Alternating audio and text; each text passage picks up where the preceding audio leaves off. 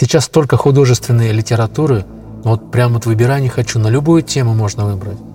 А интересно, в Древней Руси существовала ли художественная литература? Да, существовала, но сразу оговорюсь. Русское царство – это то, что после 1547 года, когда титул царя был принят.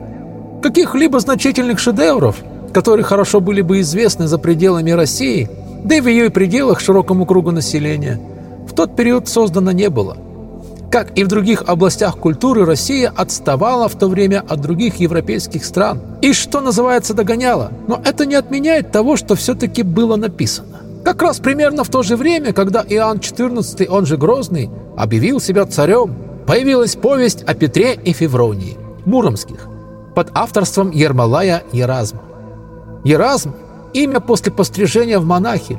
Замышлялась она как житие святых, но получилось оригинальное и довольно трогательное произведение, сочетающее волшебную сказку и повествование о любви. В XVII веке распространяются сатирические произведения – обыгрывающие бытовую реальность того времени.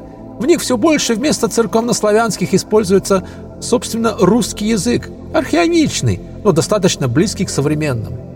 Ну, например, сатиры на судопроизводство, крепостнические порядки и нравы монашества. Повесть о Ерше Ершовиче появилась еще в конце XVI века. Суд Шемякин и Клязинская челобитная.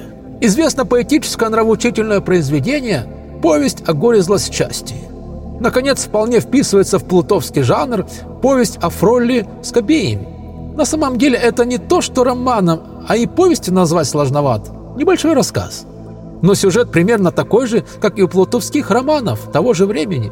Это, в принципе, можно читать и без перевода, так как текст не особо сложнее родищего, появившегося сто лет спустя, а может даже и проще.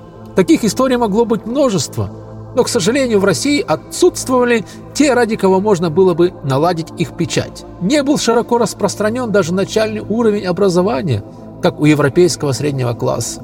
И мало у кого имелись средства книгу купить.